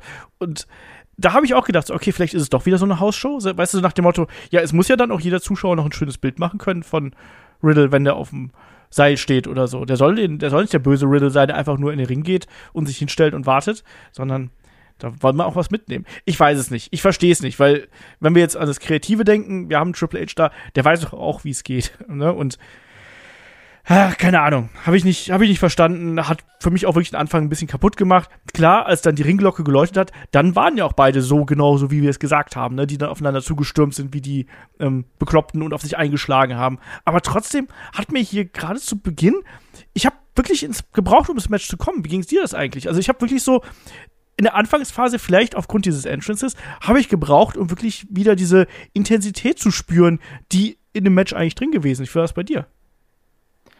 Ja, ähnlich. Also, weil ich habe mich dann, dumm wie ich bin, erstmal aufgeregt und so, ah, das ist so blöd, warum machen sie es so? Aber als es dann anfing und sie dann angefangen haben, aufeinander einzukloppen, dann ging es dann auch. Ne? Also, ich sag mal, so, jetzt nicht zehn Minuten, aber so, also, sagen wir fünf Minuten so ein bisschen gebraucht, ne? Das war dann schon okay. Dann hat ja auch Riddle da direkt diese Gut-Wrench Suplexes ausgepackt worden, wo er nicht loslässt, die auch irgendwie ganz cool aussehen mit der Härte, ist dann direkt die Sentons gesprungen und sowas. Das, das mochte ich dann schon. Also du hast auch gemerkt, gut, der Riddle, der, der brennt grad. Das fand ich dann passend. Aber es war trotzdem ein blöder Start. Ja. Ähm, ganz auffällig war für mich hier immer, dass Riddle quasi, ja, so die erste, die erste große Aktion war für mich diese äh, Barrikaden-Powerbomb, die wir hier gesehen haben, weil das auch so eine schöne Anspielung für mich gewesen auf diese Geschichte damals mit Finn Bella und so. Das sehen wir nicht so oft. Deswegen war das so eine große Aktion für mich, wo ich sagte, ja, jetzt, jetzt geht's halt eben richtig los. Und das hat dann auch für mich so den Takt vorgegeben, dass Rollins diese dominante Rolle eingenommen hat. Das heißt, vorher hat Riddle noch sehr oft eben mit dieser Energie und mit dieser Wut auch, die er in sich gehabt hat, ist er doch immer wieder zurückgekommen. Das ist ihm jetzt auch noch gelungen, aber sehr oft war es dann so, dass Seth Rollins die Comebacks von Riddle einfach im Keim erstickt hat. Mit einem Konter, ähm, mit, einer, mit einer klugen Gegenaktion, mal auch ein bisschen unfair. Haben am Anfang jetzt zum Beispiel auch einfach mal so ein, so ein Double-Handed Chop an den Hals geschlagen oder sonst irgendwas, was man auch eigentlich viel häufiger mal machen müsste in meinen Augen. Ähm, und dann auch Riddle, der so ein bisschen die, die sich die Rippen gehalten hat und dann erstmal Rollins wirklich hier in einer dominanteren Position gewesen ist und ähm, ja, grundsätzlich dann gerade gegen Ende, das, dieses letzte Drittel, sage ich mal, ähm, stand dann ja ganz auch in dem äh, im Fokus von Rollins, der eigentlich diese Wut von Riddle immer stärker ausnutzt und diese ähm, Gedankenlosigkeit. Wir hatten vorher noch so eine ja, große Kombination, der, der Superplex von Rollins gegen Riddle, was dann aber gekontert worden ist von Riddle in den Fisherman's Buster und da war dann auch wirklich für mich Feuer drin. Aber gegen Ende war dann auch die Story halt eben für mich da und da habe ich dann gesagt, ach ja, guck mal, jetzt nehmen sie es wieder auf. Ich, wie, wie ging dir, dir das dabei? Ich finde gerade gegen Ende, da war es dann äh, genau das Match, was ich mir auch erwartet hat, weil da war eben die Energie drin, da war die Härte drin, da waren die großen Aktionen drin, da waren auch wieder die Referenzen drin, die ich sehr mochte. Wie ging es dir? Ja, also ich, ich, ich fand, da war auch ein, sehr viel Seth Rollins drin, ne? Genau. Dieses arrogante, dass ich klau mal deinen Finisher, ich zeig dem Bro Derek. Ähm, und dann war so, ach, der Rollins, der alter Schelm, ne? Macht da wieder hier so einen Kram, startet seine Mind Games er macht äh, Riddle immer wütender, es gibt den Pedigree und die Crowd sagt, geil, da ist er wieder, der, unser Pedigree Rollins. immer Fan gewesen. Das ist ganz geil. Die Crowd hat auch Bock drauf gehabt. Und natürlich immer mehr, immer mehr Riddle wütend werden lassen. Rollins zeigt mit sehr schöner Arroganz, auch sich perfekt Zeit genommen, den äh, Hangman DDT. Die Crowd rastet aus, singt auch, wie schon mehrfach in dem Match, das Theme mit was wirklich geil ist, meiner Meinung nach, wenn sie das machen. Und dann ist er ja, er, geht ja von diesem, ähm, ich, ich, ich dirigiere so ein bisschen die Crowd in die Randy Orton-Pose mit, ich springe auf den Boden, hämmer auf den Boden, zeig den RKO, wo dann auch die Leute waren so, das macht er jetzt nicht auch noch. Was dann gekontert wurde von Riddle. Also das, das war sehr schön, weil dann da auch diese Mindgames gestartet haben. Und dann auch die, die Wut von Riddle immer mehr zum, zum Vorschein kam. Auch ein bisschen wo du sagst, ist ja eigentlich eine Stärke, dann zur Schwäche wurde. Ja. und dann rastet er auch irgendwann einfach komplett aus. Ne? Dann, dann tritt er ja quasi Rollins aus dem Ring raus, dann geht es ja auf das Pult. Äh, da gibt es dann noch Aktionen. Äh, Riddle holt sich einen Stuhl, will mit dem Stuhl äh, quasi auf den auf dem Pult liegenden Rollins einschlagen. Äh, der weicht aber aus, nutzt dann aber genau diese Unkontrolliertheit von Riddle, als dann der reinkommt, aus und verpasst ihm den Stomp. Und da habe ich schon gedacht, oh, oha, krass. Ne? Und dann äh, gelingt aber auch der Kickout und dann aber äh, steigt Rollins aufs zweite Seil und da habe ich schon befürchtet, okay, pass auf, jetzt springt er irgendwie blöd an und es gibt den RKO und das Ding ist vorbei. Ne? Ja. Ich weiß nicht genau, wie es dir da geht, aber ich habe bei solchen Sachen habe ich ganz krass äh, so das, das Fantasy-Booking, was dann so Bilder in meinem Kopf kreiert. Aber nee, es gab's nicht, sondern es gab einfach nur einen Second Rope Stomp, der richtig übel ausgesehen hat. Und dann war das Ding hier gelaufen, also Seth Rollins gewinnt. Wie hat dir die Schlussphase gefallen? sehr schön, weil es eben genau das war. Riddle kommt wütend rein, ähm, also, also kommt immer wütender ins Match rein, meine ich damit. Ähm, steigert immer mehr, immer mehr, immer mehr. Wie ich schon gesagt habe, was ja eigentlich sein Vorteil sein soll, beziehungsweise dann wird es dann zum Nachteil. Riddle verliert so ein bisschen die Kontrolle, handelt dumm, wird ja mit dem Stuhl zuschlagen, obwohl es ein DQ geben würde, aber es ist ihm eben egal, ne? Weil er diesen, durch diesen Vorhang der Wut blickt. Rollins schlau nutzt es für einen Stomp, zeigt dem Stomp von Middle Rope, ist passend. Ich hatte es ja auch dir schon vor der Aufnahme gesagt, ist anscheinend Rollins erster Singles-Pinfall-Sieg bei einem Pay-Per-View seit 15 Monaten, wo ich mich auch schon in der Preview so ein bisschen drüber beschwert habe, nennen wir es mal, dass Rollins immer hinhalten muss und verlieren und verlieren. Und ich glaube auch, dass wir hier das typische Rubber-Match irgendwann kriegen werden. Wir kriegen die beiden zu 110% nochmal bei Extreme Rules. Und dann wird dann höchstwahrscheinlich auch Riddle gewinnen. Und dann gibt es vielleicht sogar noch ein Match oder wie du schon schlau gesagt hast, dann sind sie eben bei Server Series in einem Team und vermoppen sich da weiterhin. Also das Ding hier ist noch ganz, ganz weit entfernt davon vorbei zu sein. Ich freue mich, dass Rollins gewonnen hat. Das war ein gutes Ding. Auch ein Riddle sieht ja nicht doof aus in dem Sinne, weil man sagt, ja gut, der war halt wütend, ne? Fand ich passend, ist okay. Ich freue mich, dass Rollins gewonnen hat. Und nach anfänglichem Problem war das hier ein sehr, sehr starkes Match. Ja, bin ich bei dir. Das hat mich dann auch am Ende sehr versöhnt und ich hatte auch wirklich sehr, sehr viel Spaß dann im weiteren Verlauf. Ähm, anfangs hatte ich echt ein bisschen äh, Probleme gehabt, ähnlich wie du, aber dann ist es im Großen und Ganzen doch wirklich ein gutes Match geworden und die beiden jetzt dann vielleicht mit einer No-DQ oder einer anderen Stipulation dahinter bei Extreme Rules, was ja dann Anfang Oktober ansteht, würde ich sofort nehmen. So, Main Event Time. Ähm, es geht um die Undisputed WWE Universal Championship. Es treffen Roman Reigns und Drew McIntyre aufeinander. Und natürlich, wenn wir hier über Drew McIntyre reden, dann müssen wir über seinen Entrance sprechen und wir müssen auch über die Publikumsreaktion sprechen. Wir haben Broken Dreams wieder gesehen und gehört, lieber Kai. Ja, aber nicht richtig. Nicht richtig, ja, das stimmt. Nee, es war. Ich habe es auch im Discord geschrieben, Leute haben sich gefreut, geil, Broken Dreams. Was übrigens eine geile Montage war ja, von dem. Ne? Ja, ich hatte Gänsehaut. Das war Hammer gemacht, ja. ne? Also mit diesem ganzen Weg von Drew McIntyre, Mann, war das geil. Also auch da freue ich mich darauf, die gleich nochmal zu sehen, weil das war wirklich der Hammer. Und als dann dieses, ich weiß nicht mehr, wer es schön geschrieben hat auf dem Discord, wie dieses Pseudo-Schottengedudel anging, da war ich schon auch wütend. Ich war so, das kann nicht sein die machen uns alles kaputt. Triple H kann gar nichts. nee, also das, das hat mich richtig genervt. Ich dachte, sie kriegen richtig schön Broken Dream Entrance. Kommt da komplett raus. Trotzdem war die Montage geil. Aber ich will Broken Dreams dauerhaft und nicht dieses Schottengedudel Mülder haben. Kommt raus, die Leute haben heftig Bock, gehen mit Rasten aus. Es ist, es ist nicht CM Punk, Money in the Bank Chicago, aber es ist schon eine geile Crowd. Es gibt ein Drew, Drew, Drew oder Oh, Drew McIntyre Chant, auch wieder fantastisch. Und dann Roman Reigns eben ganz alleine, weil die Bloodline, also die Usos und auch Ehrenus, Sami Zayn, leider alle nicht geklärt sind nach der Attacke von Drew McIntyre. Also kommt Roman ganz, ganz alleine raus. Wir haben also ein One-on-One. -on -One. Ja. Ja, Paul Heyman auch nicht dabei, dürfen wir auch nicht vergessen, den gibt's ja auch noch. Genau, ist ja auch ein bisschen, bisschen ramponiert noch vom F5. genau. Ja, und das war ja dann auch wirklich hier so die große Geschichte, gerade in der ersten Hälfte des Matches, dass Roman Reigns sehr verunsichert gewesen ist, dass er keine Beratung dabei gehabt hat, dass er keine Unterstützung dabei gehabt hat. Niemand wollte ihn acknowledgen. Mensch, das ist echt bitter, wenn niemand sagt, ne, ja, ja, komm, Roman, du bist schon echt ein super Typ.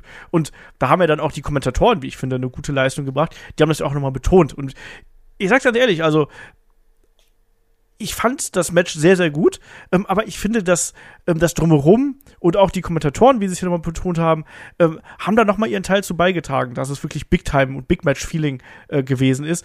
Und ich habe wirklich am Anfang gedacht, da kommt, ich, ich habe mich auch total hypen lassen, deswegen habe ich das Match auch daneben getippt, weil ich gedacht habe so, nee, die lassen, wenn, wenn Seamus schon, wenn Seamus schon äh, verliert, dann lassen die nicht Drew auch verlieren. Falsch gedacht. Ne? Und das war ja trotzdem die Geschichte dieser ersten, dieser ersten äh, Anfangsphase im Prinzip, wo wirklich auch Drew McIntyre sehr dominant gewesen ist, sehr viel lässig gegrinst hat und gesagt hat, hier, jetzt komm, ne, und mach. Ähm, wird dir es äh, gefallen, dass wir so einen, ja, sehr coolen und sehr selbstbewussten Drew hier wieder gehabt haben? Ich mochte das, weil auf der anderen Seite Roman Session übertölpelt wirkte. Aber du hast dann gemerkt, Moment mal, irgendwas ist hier anders. Die, die Leute, ich, ich, ich bin gerade so alleine. Ja. Also ich habe eben nicht nur meine Kollegen nicht dabei, sondern auch die ganze Crowd ist auf der Seite von Drew McIntyre. Und das hat man ja auch durch Mimik und Gestik sehr stark verkauft in den ersten Minuten. Das, es war ja auch teilweise wenig Wrestling, sondern Schlag, Schlag, in die Crowd gucken, sich wundern, Drew sich am Freuen. Also da hat man ja sehr viel auch mit der Crowd gearbeitet. Absolut. Was ich passend finde, weil, sind wir mal ehrlich, das Match hätte nicht so funktioniert, wenn es irgendwo anders stattgefunden hätte. Ja. Also, das funktioniert nur hier in Wales so, beziehungsweise halt irgendwo in UK, ne? Ja. Also, jetzt irgendwo in Amerika, in Philadelphia, wäre es was ganz anderes gewesen. Und das war dann schon schlau, das komplett so mitzunehmen und auch gerade diese Unsicherheit, die du gerade angesprochen hast von äh, Roman Reigns, die hat ja auch dazu beigetragen, dass man das hier wirklich geglaubt hat. Also man hat irgendwann auch gedacht, vielleicht passiert es ja doch, vielleicht passiert es ja doch. Und das hat letztlich dann auch die Spannung in diesem Match sehr, sehr groß gemacht, für mich auch. Ne? Und äh, der erste Wendepunkt hier in dem Ding kam ja dann im Prinzip, als es draußen so ein, so ein Brawl zwischen äh, Drew und äh, Reigns gegeben hat. Unter anderem äh, gab es ja dann den, den äh, Whippin von äh, äh, Drew gegen Reigns in die St äh, Stahltreppe draußen und dann flog auf einmal so eine Wasserflasche oder sonst irgendwas auf Drew McIntyre. Man hat sich gedacht so, ey, was? Wieso denn das? Und dann äh, sehen wir, dass da Karrion Cross und äh, Scarlett in der ersten Reihe sitzen. Und das ist so der erste Vorteil, den sich hier Roman Reigns äh, äh ergattern kann, quasi durch diesen unfairen Eingriff, den wir gehabt haben. Obwohl es kein richtiger Eingriff war, sondern durch die Ablenkung quasi. Ähm, und dann, Kai, beginnt ja eine lange Dominanzphase eigentlich von Roman Reigns, oder?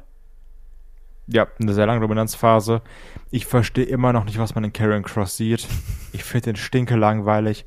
Ich, ich, es nervt mich auch komplett, ne? Also, wenn jetzt die 700 irgendwas Tage damit enden, dass Carrion Cross, also, da den Titel von Roman Reigns abnimmt, ne? Rech ich mit dem Kopf gegen die Wand. Also wirklich. Dann, dann habe ich jeglichen Glauben an alles verloren. Oh. Dann, dann vielleicht auch wieder Vince McMahon zurückholen. also, ich finde den so stinke Typen, ne? Aber es ist, wie du sagst, das war dann die Chance, die Roman genutzt hat, um dann so einen Cheap-Shot dem Drew reinzukloppen. Und dann nutzt er natürlich auch die Phase, was auch gar nicht so verkehrt war, weil dann eben auch Drew McIntyre so ein bisschen in die Underdog-Rolle gehen konnte, ne? Und dann auch die Crowd dann immer heißer wurde, um für Drew zu chanten. Ja. Ja, und Roman hat ja wirklich auch seine Dominanz hier ausgespielt, ne? mit, den, mit den Aktionen, mit den Schlägen. Dann auch wenn mal so ein kleiner Konter von Drew kam, dann hat Roman sofort wieder gekontert. Ne? Dann zum Beispiel mit dieser Jumping Clothesline, wo es ja davor auch eine Aktion von Drew gegeben hat, wo er quasi einfach dieses Fünkchen Hoffnung sofort wieder im Keim erstickt. Also ja, und dann batz direkt die Klose hinterher. So nein, okay.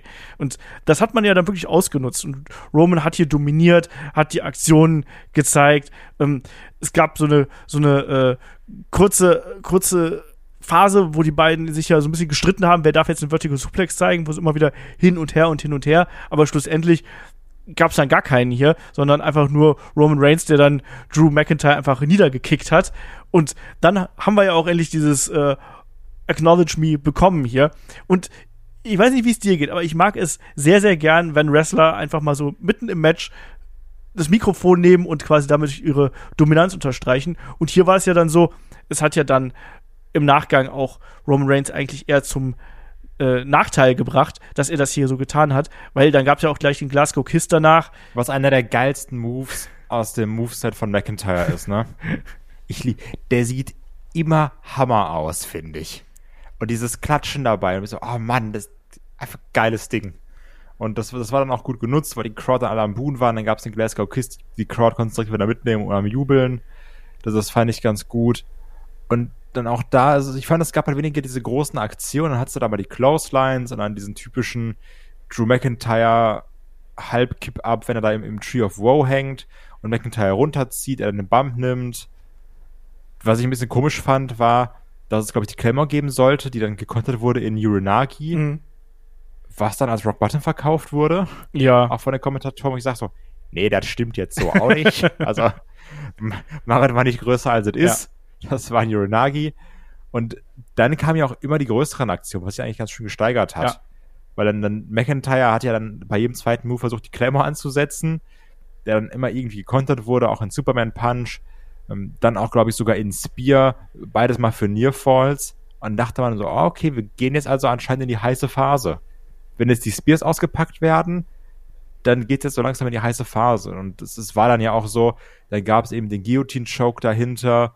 Also da sah gemerkt, jetzt, jetzt gehen wir in die Finisher-Phase rein, oder? Ja, absolut. Also das ist auch das, was man hier wirklich gut gemacht hat. Man hat die Spannung schön gesteigert. Während du am Anfang diese klare Dominanz von Drew McIntyre mit Hilfe des Publikums hast und diese Unsicherheit von Roman, hast du dann quasi dieses Comeback von Roman gehabt und jetzt hast du dann eben das Comeback von Drew gehabt und dann einfach zwei Monster-Superstars, die aufeinandertreffen und eigentlich ähm, ihre ganzen großen Aktionen einfach nur gegeneinander werfen. Du hast schon richtig gesagt, ne? Da gab es dann nicht nur den Glasgow Kiss, wir haben auch den Future Shock DDT gesehen. Auch da wurde ja hin und her mal gekontert. Ähm, äh, den Guillotine Choke, den äh, Spear und aus dem Spear dann ja auch sogar den, äh, den Kickout dann im weiteren Verlauf. Und ja, äh, das, das, hat, das hat super gut funktioniert. Und dann gab es ja so ein bisschen ähm, Getöse zwischen Roman Reigns und Charles Robinson, dem Referee, weil Roman Reigns nicht zufrieden mit dem gewesen ist, äh, wie der arme Charles hier gezählt hat.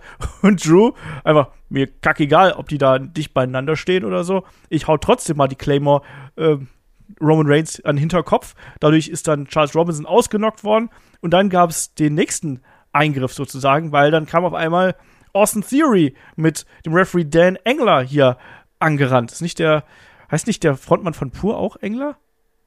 Hartmut, Hartmut Engler. Engler. oder? Vielleicht ist es der Sohn. Man weiß es. War mit Hartmut Engler angerannt, voll krass.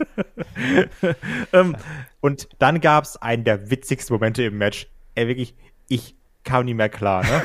Weil du hast dann eben auch den Theory, der steht dann und du bist so, oh, Cash in, Cash in, Cash in. Und auf einmal siehst du nur, wie der komplett eine geballert bekommt. Du bist so, was denn jetzt los? Und dann steht da einfach Tyson Fury. Das ist wirklich, wie, wie wenn du bei so einem Fußballspiel bist und vor dir ist so eine Reihe richtig nerviger Typen, die die ganze Zeit irgendwie aufstehen oder sowas. Und ich habe schon häufiger mitbekommen, dass es da auch mal hieß so, bleib jetzt sitzen oder wir haben gleich ein Problem. Und genauso war Tyson Fury, nur ohne die Warnung vorher. weil er neben Theory steht und er ist so, ich sehe nix, verpiss dich. und, ich, und auch auf dem Discord haben das mehrere geschrieben und, und fanden das super lustig. Und auch wirklich, wie dann dieser Typ da steht, den umbolzt und dann einfach nur so die Arme ausbreitet. So Motto, war schon geil, oder? also, ich habe mir das schon wirklich fünf, sechs Mal angeguckt, weil ich das so dumm witzig fand. Ja, ich finde es ein bisschen schade, dass jetzt dieser probierte Cash-In von Austin Theory, wird das jetzt ein Running Gag eigentlich? Ein, ein Running Nee, du hast dich da gar nicht zu beschweren, du wolltest, dass der immer rausrennt. Du kannst nicht Hugh und Hot sagen. Hast ja ich kann es ja doch mal fragen. Ist das so? Nee. Ja, kann sein, weil du dir immer wünschst, weil du immer sagst, dass der rauskommen muss. Deswegen. Ich habe ja nicht gesagt, dass er, aber ich habe gesagt, dass er wenigstens mal das ernsthaft probieren soll, nicht, dass er immer jetzt auf die Fresse bekommen soll, wenn er es probiert. Ja, wer soll das ernsthaft, soll er eincashen oder was? Oder sagen, nee, vielleicht doch jetzt nicht in dem Augenblick. Weiß ich nicht, aber irgendwie. Nee, sehe ich anders. Also, Leute wie du sind das Problem. die immer sagen, wir müssen ja auch Theory sehen, aber wenn er richtig eine gelatscht bekommt von Tyson Fury, ist das auch nicht witzig genug. Ja, also Tyson Fury kommen wir gleich zu seiner Rolle hier noch, ne? Also das. Ja. Aber das hier fand ich noch gut, also wirklich. Das, das muss man loben. Das, das, das mochte ich. Naja, auf jeden Fall hier an der Stelle, schreibt uns gerne mal, wie ihr das seht mit äh, Austin Theory. Ähm, hier an der Stelle auf jeden Fall äh, geht das Match natürlich so ein bisschen im Chaos quasi fast unter, ne, nach dieser, nach dieser Aktion, also kein Cash-In. Dann gibt's direkt danach den ähm, Claymore von Drew McIntyre, aber Roman kommt hier noch raus, weil natürlich. Aber sehr knapp. Sehr, sehr knapp, ja, genau. Also ich dachte ganz kurz auch, weil ich dann, ich bin ehrlich, da war ich auch drin, ne? Ja, absolut. Also ja. da, da habe ich auch wieder auf dem Sofa gekniet und den Fernseher angebrüllt. Weil ich so, das ist es doch jetzt, oder? Ist es das nicht? Oh, ich weiß es nicht. Und, und der, der Ref hat auch schon so langsam gezielt, wo du eigentlich denkst, das ist dann jetzt eins, zwei und dann geht die drei durch und dann doch nicht. Genau. Und dann ja, sind wir jetzt hier wirklich in der Schlussphase angekommen, ne? Mit dem Schlagabtausch, ja. den wir dann haben, mit den Zuschauern, die Buh und Yay rufen. Und es geht halt eben hin und her. Und dann haben wir nämlich auch genau das, was ich noch sagen wollte. Also, was dem Roman sein Superman Punch ist, ist jetzt dem Drew sein Glasgow Kiss. Also die beiden äh, liefern sich dann hier quasi eine Abfolge. Es gibt nochmal die Claymore und dann gibt es den Count eins, zwei und auf einmal verschwindet der Referee aus dem Bild und Kai. Sehr guter Kamerawinkel, sehr, sehr guter Absolut, weil der wirklich so auf einmal so schlupp war er weg und wer, ja, ich synchronisiere auch Filme, wenn es sein muss. ähm, und wer war denn da plötzlich? Ja, es war Solo Sikoa von NXT, beziehungsweise NXT 2.0, ein weiterer Cousin von Roman Reigns. Der, der jüngere Bruder der Usos quasi. Genau. Was man auch gar nicht erwähnen muss, weil man sieht's einfach, meiner Meinung nach. Total, also, ja. wie, wie aus einem Ei gepellt. Und du hast es ja schon vorher geschrieben, weil wir hatten ja bei WhatsApp geschrieben und da hieß es, ah ja, ich weiß nicht, eigentlich kann ja Roman nicht verlieren, aber McIntyre kann auch nicht verlieren. und dann hast du noch geschrieben, ja, ich glaube, äh, Solo Sikoa greift ein. Und rettet und, Roman, habe ich geschrieben, ja. Ja. Und genau das ist eben passiert. Weil Ref wird rausgezogen, es gibt den Spear, eins, zwei, drei und ich find's mutig, das zu machen. Also, weil ich glaube, jetzt McIntyre den Bell zu geben, wäre ein geiler Moment gewesen, wir hätten uns auch gefreut. Aber ich glaube, das wäre ein sehr krasser Abfall gewesen danach. Mhm. So, was die Stimmung angeht. Weil du bist halt in Wales, ne, Hometown, Leute sagen geil, aber dann musst du eben zur Tagesordnung übergehen. Und dann wieder Drew McIntyre, weiß ich nicht, ob das so funktioniert hätte. Also auch wenn ich, wenn er jetzt sich verbessert hat und nicht mehr so langweilig war, wie noch mit ich erzähl Schwertgeschichten, trotzdem fand ich, war er noch nicht auf diesem Level. Auch wenn ich es in dem Match geglaubt habe. Was für das Match definitiv spricht, ja. kann ich nichts gegen sagen. Ja. Ähm, Leute, ihr sind jetzt ja auch sauer, wo ich mir denke, also wirklich, ist immer noch Wrestling, ne? Also bleib mal am Teppich. So, der Roman, der schummelt immer und gewinnt. So, ja, ist halt Wrestling, der ist hier. ne? guck, guck, mal JBLs Regentschaft an. Das war einfach nur ein fetter Mann, der immer geschummelt hat. Also, ähm, das finde ich hier schon passend. Roman nutzt irgendwie ein bisschen seine Schleuer aus. Ich hoffe natürlich jetzt nur für Solar Sikoa, äh, Solo Sikoa, dass da dann nicht Sami Zayn rauszeckt. Das wäre eine absolute Frechheit. Obwohl ich mir vorstellen könnte, dass dann auch Sami Zayn wieder frei ist für Kevin Owens. Wir werden sehen, was passiert. Es, ist, es ist einfach die, also das Problem ist, was soll kommen? Ne? Weil, ich habe schon gesagt, wenn es Karrion Cross wird, raste ich aus. Also, es bleibt doch nur Cody, oder? Ja. Sagen wir ja seit Monaten im Prinzip, ne? Also Cody Comeback beim Rumble und dann Cody gegen Roman bei WrestleMania in irgendeiner Form und dann der Titelwechsel gehe ich sehr, sehr stark nach wie vor von aus. Also, weil derzeit gibt es nicht mehr so viel, was da noch übrig wäre. Du hast noch ein paar Übergangsgegner, die du hier mit einbauen kannst. Du hast jetzt aber auch vor allem eine sehr, sehr starke und große Bloodline natürlich mit vier Leuten und du kannst mit denen jetzt schon fast ein Survivor Series Match füllen. Ne? Das finde ich zum Beispiel auch sehr interessant, dass du da jetzt mehr Möglichkeiten hast. Und Solo Sikoa ist kein schlechter. Also, der ist, ähm, recht gut im Ring, dafür, da, für die Masse, die er mitbringt. Ähm, springt ja auch den Big Splash, also die, der hat quasi das typische Moveset auch von den Usos übernommen, Big Splash, Superkicks und solche Sachen. Ist aber natürlich ein bisschen äh, massiger und ein bisschen härter als äh, die Usos, nicht ganz so technisch. Ich find's cool. Ich find's cool, dass sie den da zurückgebracht haben. Ist noch eine weitere Komponente für die Bloodline. Und mal sehen, wie du richtig gesagt hast, ne, was ist mit Sami Zayn und was wird jetzt aus Drew McIntyre und ähm, seinen Ambitionen, weil er hat ja auch nicht fair verloren hier, ne? Und entsprechend sehr, sehr viele Fragen Und das macht's interessant. Äh, Hat's das Match für dich abgewertet, dass das hier doch so viel Eingriff von außen gegeben hat? Also, wir hatten Karen Cross, wir hatten Tyson Fury, beziehungsweise Austin Theory, wir hatten Solo Sikoa. Also, es ist ja schon einiges, was da passiert. Ja, also es, es, es war auch schon mal bedeutend mehr, ne? Weil Karrion Cross halt wirklich nur kurz, ich werf mal eine Pulle. Und so ein bisschen als Aufbau zu, was werden wir jetzt als nächstes Roman Reigns Programm bekommen. Ich glaube, das. Hat sich auch schon. Da darf ich übrigens sagen, ich glaube, das wird nicht das nächste Roman Reigns Programm. Ich glaube, das wird das nächste Drew McIntyre Programm. Echt, meinst du? Er hat ja Drew McIntyre er- abgelenkt. Er hat auch Drew McIntyre Ja. attackiert. Ja, aber er hat ja die äh, Sanduhr vor Roman gestellt. Ja, aber da wird sich erstmal noch Drew McIntyre zwischenstellen und sagen, hör mal zu, Kollege, ne, bevor du hier Roman äh, dich mit dem anlegen darfst, da stehe ich noch dazwischen. Also sagst du, es ist eine sehr, sehr grobkörnige Sanduhr. die, die, die läuft relativ lang. sehr, sehr langsam, genau. ja, okay. ja, gut. Klonk, Äh, klonk, klonk, genau. Bin, bin gespannt, wie man, wie man das dann löst. Ähm, ob sie dann eben Drew McIntyre gegen Karen Cross verlieren lassen, könnte ich mir auch vorstellen. Aber von den Eingriffen her war es ja trotzdem für ein Roman Reigns Match ja sogar noch schon fast wenig. Das stimmt, ja. Ähm, wie bewertest du jetzt das Match abschließend? Also ich habe das Gefühl, dass da die Meinungen sehr, sehr stark auseinandergehen. Von sehr großes, gutes Match bis hin zu, ja, war halt okay, aber. Also man darf jetzt bei dem Match nicht wieder dieses in dieses Mindset verfallen. Das war nicht das, was ich wollte. Das ist alles doof. Weil ich, ich, ich bin da ganz ehrlich, das Match hat geschafft. Also hätte man mir jetzt irgendwann gesagt, ja, Drew kämpft gegen Roman, hätte ich gesagt, Roman gewinnt. Safe, alles easy. Die haben es aber geschafft im Laufe der Wochen, im Laufe des Events, im Laufe des Matches, dass ich gedacht habe, was, wenn nicht? Drew könnte hier gewinnen. Also, hat ja auch bei dir funktioniert. So, ne? Ja. Also, hast du ja auch gedacht. Deswegen haben sie da ihren Job gut gemacht, ne? Jetzt nur, weil ich sage, oh, der Roman hat schon wieder geschummelt, oh, ist aber blöd, oh Mann, nervt mich aber. Dann, das kann dann ja nicht schlecht sein, nur weil ich sage, das ist nicht so, wie ich das wollte.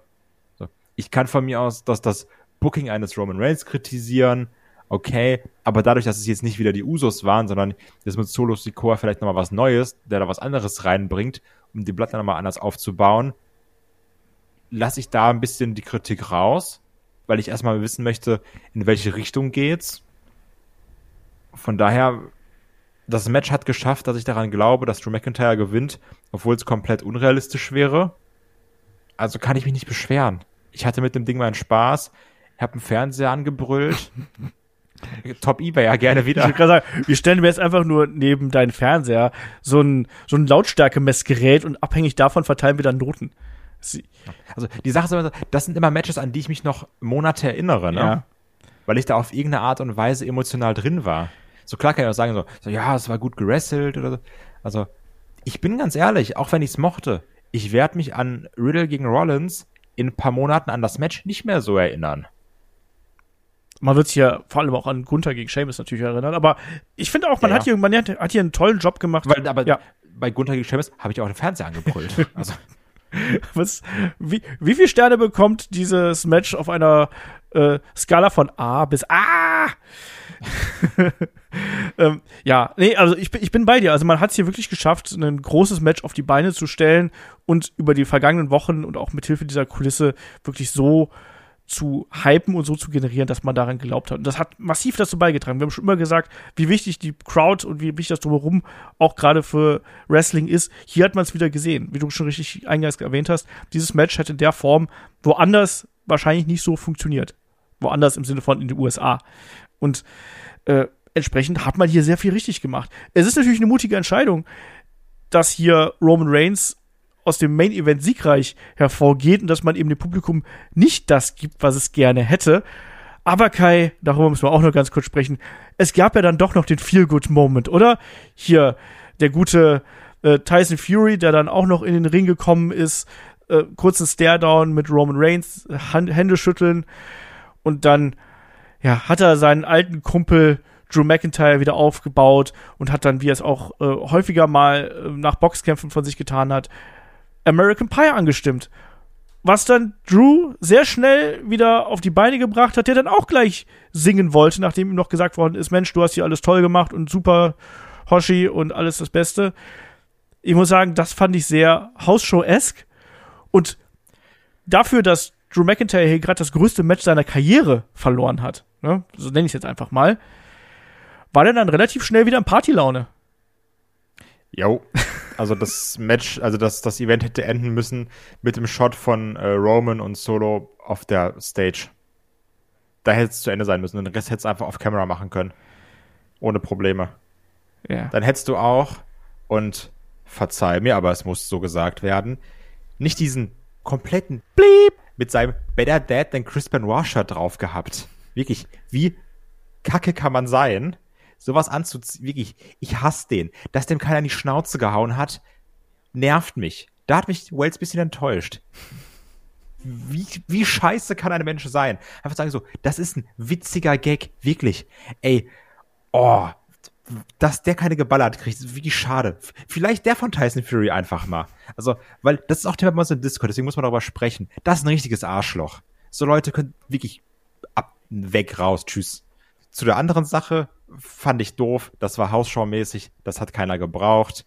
Ähm, so ein bisschen hat dann auch noch Drew McIntyre versucht, Tyson Fury dazu zu bringen, Sweet Caroline zu singen, ähnlich wie wir David dazu immer nötigen, äh, Judas zu singen. Hat beides Male nicht so ganz geklappt, wenn man mal ehrlich ist.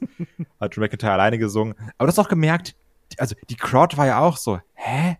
Warum, warum singen wir jetzt? Ja. So, können wir nicht einfach, so, du hast gerade verloren, sei mal wütend. Ja. So, du, du wurdest eigentlich betrogen.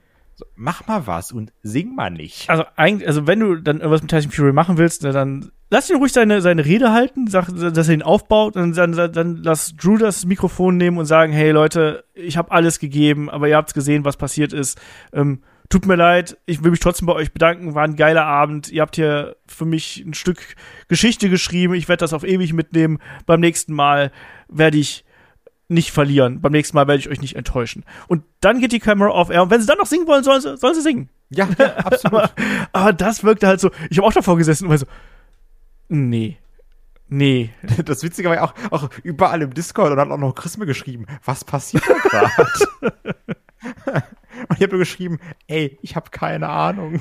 Nee, also bei aller Liebe für, für äh, die Home Crowd und für diesen besonderen Moment, aber nee, hätte es nicht gebraucht, hätte es nicht gebraucht und den Typen mit seinem Shirt, den hätte es noch viel weniger gebraucht. Ähm, und was kann man gegen machen? Hausverbot, ganz einfach, rausschmeißen, sofort. Ja. Ähm, Aber kann auch schon eine Schnauze hauen. ja. Damit er es merkt. Ähm, Kai, wie gehst du denn jetzt aus der Show hier raus? Wir brauchen wieder eine Bananenwertung. Ich tue mich da schwer, die zu bewerten, also weil da spielt jetzt auch wieder viel mit. So dieses eine, man konnte das live gucken. Natürlich habe ich es auch mit Kollegen geguckt. Ich sehe wirklich exorbitante Wertung im Internet, ne? Wo ich auch denke, pff, schon auch doll, ne? Weil dafür waren manche Sachen mir nicht rund genug. Also das war spaßig und auch okay, aber es war nicht so, wie es hätte sein können. Ich, ich habe hin und her überlegt und ich, ich, ich war so zwischen 6 und, und 6,5, aber so das, das dieses Loch nach dem Gunther-Match, das war so ein bisschen blöd. Und auch Roman gegen Drew McIntyre hat halt sehr von der Emotionalität gelebt, aber das hatte auch schon sehr viel Downtime, wenn man mal ehrlich ist, ne? Du hast es ja auch selber, glaube ich, geschrieben. Ich weiß nicht, ob auf dem Discord oder mir dann selbst. Deswegen bin ich bei einer 6 von 8. Ich hatte damit viel Spaß. Die Crowd macht auch super viel aus. Also allein die Crowd ist schon allein eine ganze Banane wert. Auch komische Sätze zu sagen in einem Wrestling-Podcast aber deswegen bin ich bei einer 6 gelandet. Ich würde auch eine 6 geben. Ähm, das gesamte Event war stimmungstechnisch herausragend, muss man sagen. Das hat total Spaß gemacht. Natürlich für uns hier in Deutschland noch mit dem Vorteil, dass man sich das wirklich sehr, sehr entspannt live anschauen konnte. Live wirkt es dann eben immer noch mal besser als on demand oder on tape oder wie auch immer. Im Nachgang auf jeden Fall. Ähm, wrestlerisch bin ich ja komplett dabei. Also Main Event bzw. Match of the Night war natürlich Gunther gegen Sheamus. Ich glaube, da müssen wir Absolut. gar nicht drüber sprechen. Ähm, dicht gefolgt, würde ich sagen, von dem Main Event und dann eben Riddle gegen äh, Seth Rollins. Ähm, die beiden Damen-Matches waren für mich okay, aber sind ein bisschen abgefallen. Gerade das Einzelmatch, ähm, muss ich sagen. Und ja, was, was, was habe ich vergessen? Also das Tag Team Match. Das Tag Team Match war halt Standardkost. Und deswegen kann ich nicht ganz nachvollziehen, weshalb Leute ähm, da jetzt eine 9 von 10 oder irgendwas geben. Ähm, ich finde, das war, das war unterhaltsam, das war gut, das war stimmungstechnisch richtig stark. Ähm, du hast Momente kreiert, du hast zwei tolle Debüts gehabt, über die ich mich beide gefreut habe und mit dem auch beiden sehr, sehr viel anstellen kann. Ähm, aber ich bin nicht ganz da, dass man sagt, das war jetzt so ein absolutes mega, mega, mega Event. Aber es zeigt auf jeden Fall, was hier in Europa möglich ist und dass auch die Stimmung inzwischen in Richtung WWE eine ganz, ganz andere ist. Und das ist, glaube ich, auch das Interessante. Deswegen auch von mir eine äh, 6 von 8 Bananen und natürlich die unbedingte Anguckempfehlung, wenn das noch nicht getan habt, Gunther gegen Seamus. Also ganz, ganz großes Ausrufezeichen dahinter. So, Kai, da sind wir durch. Wo ist denn jetzt der Fiend? Ja, du, ne? Der, der soll ja angeblich jetzt demnächst mit äh, Freddie Prince Jr. zusammenarbeiten, habe ich gehört. Das habe ich auch gehört. der, der, ist einfach überall. Der Mann, der ist immer beschäftigt. ja, wir werden sehen. Also vielleicht sehen wir morgen Braun Strowman. Ja, ist doch super. Geil, oder? Ich, ich, ich weiß auch nicht, was ich dazu sagen soll. Also, Braun Strowman, prinzipiell guter Typ, aber auch da finde ich, das ist, man hatte diesen einen goldenen Moment und den, den hat man verpasst. Ja. Ja, ja, ja. Ja, Kai, aber äh, dann haben wir zumindest diesen Teil des Wochenendes erledigt. Es geht ja noch weiter jetzt. Event 1 von 3 Haken genau. dran. Ja, ja, wir haben natürlich dann noch All Out äh, vor der Brust. Das äh, wird dann unser nächster Podcast hier im Freefeed sein. Da werden äh, David, Kai und ich uns dann am Montag, ich vermute mal am späten Nachmittag, hinsetzen und die Show besprechen. Ich glaube auch, dass da der Podcast ungleich länger dauern wird als der, den wir jetzt hier aufgenommen haben, allein weil es ja 15 Matches sind, also doppelt so viele wie hier insgesamt. Oh Gott, oh Gott. Ich bin mal gespannt, äh, wie lange dann der Podcast da wird. Ähm, und ja, dann haben wir natürlich auch noch Worlds Collide. Den Podcast gibt es dann auf Patreon und auf Steady dann unter der Woche, wenn wir hier den ganzen Krempel äh, abgeliefert haben. Den wird es wahrscheinlich dann am Mittwoch geben. Und in der nächsten Woche werden wir dann mal wieder unserem alten Hobby frönen und aktuell ja WWE und AEW ein bisschen gegenüberstellen. Jetzt gerade nach All Out und nach äh, Clash at the Castle. Gerade was die Stimmung angeht, wie das Moment, was das Momentum angeht. Da wollen wir nächste Woche drüber sprechen und das machen wir dann eben bei unserem neuen Wochenend-Podcast. Da sind dann auch Kai, da und ich zugegen. Ja, Kai, hast du noch letzte Worte? Ich bin sehr gespannt auf Fallout, muss ich sagen. Also auf diesen Kontrast jetzt, ja. wie das dann anders wirkt, weil das ist ja dann auch ein anderes Produkt. Und ich bin sehr gespannt, wer aus diesem Wochenende als äh, Gewinner heraus, äh, also hervorgeht, ne? Weil 6 von 8 ist auch schon mal eine Hausnummer. Bin gespannt. Ich bin gespannt auch, was für Überraschungen es geben wird. Ich bin gespannt auf die Atmosphäre. Ich bin gespannt, wie man die ganzen Matches unter einen Hut kriegen wird, die man da äh, aufgebaut hat. Also es werden dann ja wahrscheinlich vier Matches in äh, der Zero Hour sein und elf Matches in der Main Card. Also da wird es auch auf jeden Fall an die vier Stunden gehen. Davon gehe ich mal ganz stark aus wir werden sehen, wir werden sehen, wir werden drüber sprechen und äh, ich glaube, an der Stelle kann ich dann hier den, den Rausschmeißer machen. Ähm, ich hoffe, ihr hattet Spaß an unserem Review-Podcast zu WWE Clash at the Castle. Wir hören uns dann zum Review-Podcast von AEW All Out wieder. Ich sage Dankeschön fürs Zuhören, Dankeschön fürs Dabeisein und bis zum nächsten Mal hier bei Headlock, dem Pro Wrestling Podcast. Macht's gut. Tschüss. Tschüss.